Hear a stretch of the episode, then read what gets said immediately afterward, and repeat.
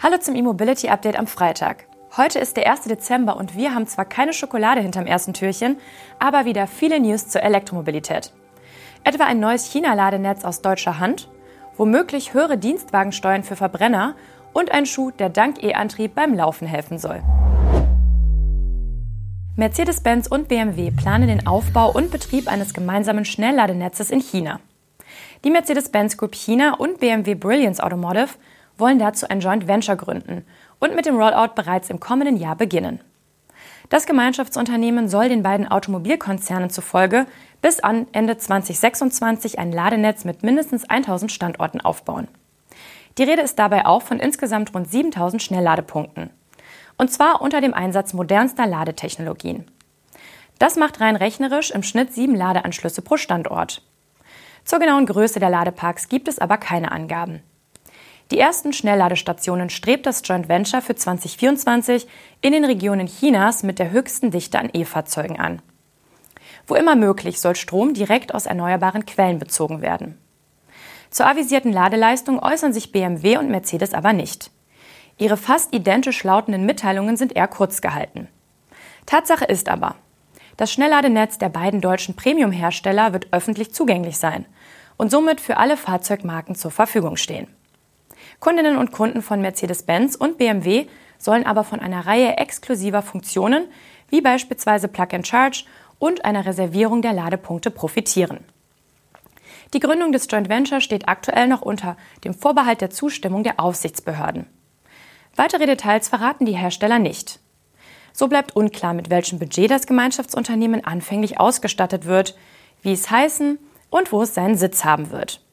Mercedes hatte im Januar bereits Pläne für den Aufbau eines eigenen High-Power-Charging-Netzwerks in Nordamerika, Europa, China und anderen Kernmärkten angekündigt und seither erste Standorte eröffnet, zuletzt in Mannheim. BMW betreibt unter eigener Flagge bisher keine öffentlichen Ladestationen. Hyundai und Kia haben ein neues Radantriebssystem vorgestellt. Das Universal Wheel Drive System oder kurz UniWheel soll bei E-Fahrzeugen für eine erhebliche Platzersparnis im Fahrzeuginnenraum sorgen. Das soll möglich werden, da bei der neuen Lösung wichtige Komponenten des Antriebsstrangs wie das Untersetzungsgetriebe in den freien Raum innerhalb der Radnabe verlagert werden. Es handelt sich aber nicht um einen Radnabenantrieb, bei dem der Elektromotor selbst in die Radnabe integriert ist. Nur das Untersetzungsgetriebe wird dorthin verlagert. Der Ansatz erlaubt kleinere, radnah montierte E-Motoren, wodurch wiederum die Länge der Antriebswellen reduziert wird. Statt eines zentralen Achsmotors mit langen Antriebswellen werden also kleine E-Motoren weiter außen platziert. Der Effekt? Der für den Zentralmotor benötigte Bauraum zwischen den Rädern wird frei. Dieser könnte als zusätzlicher Laderaum genutzt werden, etwa als Frunk. Es können auch verschiedene Innenaufteilungen im Fahrzeug geschaffen oder zusätzliche Batteriemodule verbaut werden. Hyundai und Kia versprechen sich von ihrer Entwicklung auch einen besseren Fahrkomfort. Denn das Uniwheel soll die Kraft unabhängig von der Radbewegung nahezu unverändert übertragen können. Selbiges gilt auch, wenn durch eine Luftfederung die Höhe des Fahrzeugs geändert wird, was bei einem Zentralantrieb zu einem höheren Ablenkungswinkel der Antriebswelle führt. Verkehrspolitiker der SPD wollen offenbar eine höhere Steuer auf Dienstwagen mit Verbrennungsmotor durchsetzen. Die Rede ist von 1,25 bis 1,5 Prozent des Listenpreises. Für E-Autos soll weiterhin die 0,25-Prozent-Regel gelten. Die Dienstwagenbesteuerung gilt als wirksamer Hebel, um die Antriebswende zu forcieren. Bei der SPD sollen sich nun Vorschläge für eine Novellierung der Steuer konkretisieren. Wir schlagen eine Reform der Dienstwagenbesteuerung vor, die klimaneutrale Antriebe in den Vordergrund stellt, heißt es in einem SPD-Papier, das dem Handelsblatt vorliegt. Der Kern des Vorstoßes ein an der Kfz-Steuer orientiertes Stufensystem soll die Steuer am CO2-Ausstoß der Fahrzeuge bemessen. Aktuell zahlen Fahrerinnen und Fahrer von Dienstwagen mit Verbrennungsmotor höchstens ein Prozent des Bruttolistenpreises, weil sie den privaten Gebrauch ihrer Dienstwagen als geldwerten Vorteil versteuern müssen. Dazu kommt ein Betrag für die Entfernung zum Arbeitsplatz. Mit dem von der SPD vorgeschlagenen Stufensystem würden Verbrenner mit 1,25 bis 1,5 Prozent besteuert. E-Autos weiterhin mit 0,25 Prozent des Listenpreises. Für Plug-in-Hybride, die größtenteils fossil fahren, wollen die SPD-Verkehrspolitiker dem nun bekannt gewordenen Plan zufolge den Steuersatz auf 0,75 Prozent anheben. Für Brennstoffzellenfahrzeuge soll der Steuersatz dagegen von 0,5 auf 0,25 Prozent und damit auf das Niveau batterieelektrischer Dienstfahrzeuge sinken. Bereits im Juli war durchgesickert, dass SPD und Grüne die Dienstwagenbesteuerung reformieren wollen. Allerdings mit unterschiedlichen Ansätzen. Der FDP wurde im Sommer nachgesagt, beide Vorschläge abzulehnen. Man darf nun gespannt sein, wie die FDP angesichts knapper Kassen auf den neuen Vorstoß reagiert. So geht Elektromobilität. Das dänische Taxiunternehmen Dantaxi hat die Anzahl der Elektroautos in seiner Flotte um rund 200 erhöht und zählt nun 610 Exemplare.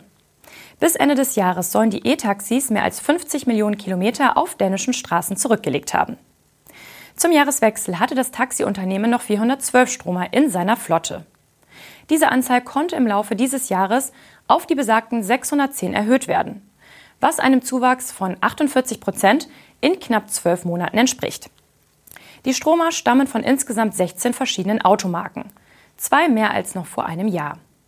Neu hinzugekommen sind Citroën und MG Motor. Nachdem letztes Jahr VW die Marke mit den meisten Elektrotaxis bei Dantaxi war, gefolgt von Mercedes-Benz und Tesla, belegt jetzt Mercedes-Benz den ersten Platz. Volkswagen und Tesla fielen auf die Plätze 2 und 3 zurück. Dahinter folgen Hyundai, Skoda und Kia. Eine genaue Aufschlüsselung nach Modellen gibt es jedoch nicht. Bis zum rein elektrischen Fuhrpark dauert es bei Dantaxi allerdings noch etwas. Derzeit umfasst die Flotte insgesamt 1900 Fahrzeuge. Der Elektroanteil liegt mit den 610 Stromern damit aktuell erst bei rund 32 Prozent.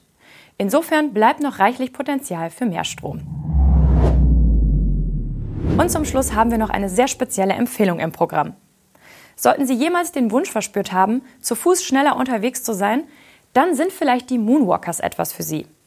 Diese wurden vom Unternehmen Shift Robotics entwickelt und funktionieren so ähnlich wie ein Pedelec-Antrieb, also mit elektrischer Unterstützung. Die mit Rädern ausgestatteten Moonwalkers werden unter die normalen Schuhe geschnallt und unterstützen elektrisch sowie mit künstlicher Intelligenz das Gehen. Man benötigt weniger Schritte als üblich, um von A nach B zu gehen. Auch das Tempo ist höher. Man ist mit bis zu sieben Meilen pro Stunde unterwegs. Das sind etwa 11 km/h. Am Ziel angekommen, kann der Akku laut Shift Robotics innerhalb von 90 Minuten geladen werden.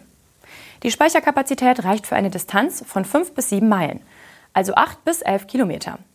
Ganz billig ist der Laufspaß allerdings nicht. Der Preis für die Moonwalkers liegt bei knapp 1300 Euro. Dafür erhält man aber nicht nur die innovativen Überschuhe, sondern auch ein preisgekröntes Stück Technik. Das Time Magazin hat die Moonwalkers zu einer der 200 besten Erfindungen des Jahres 2023 gewählt. Aber aufgepasst! Eis und Schnee in Deutschland bieten vielleicht nicht gerade den besten Untergrund für den ersten Spritzwalk. Das waren die News und Highlights der Elektromobilität für diese Woche. Wir verabschieden uns und wünschen Ihnen ein tolles Winterwochenende und einen schönen ersten Advent. Wir sind am Montag mit dem nächsten E-Mobility Update zurück und freuen uns, wenn Sie unseren Kanal abonnieren. Tschüss!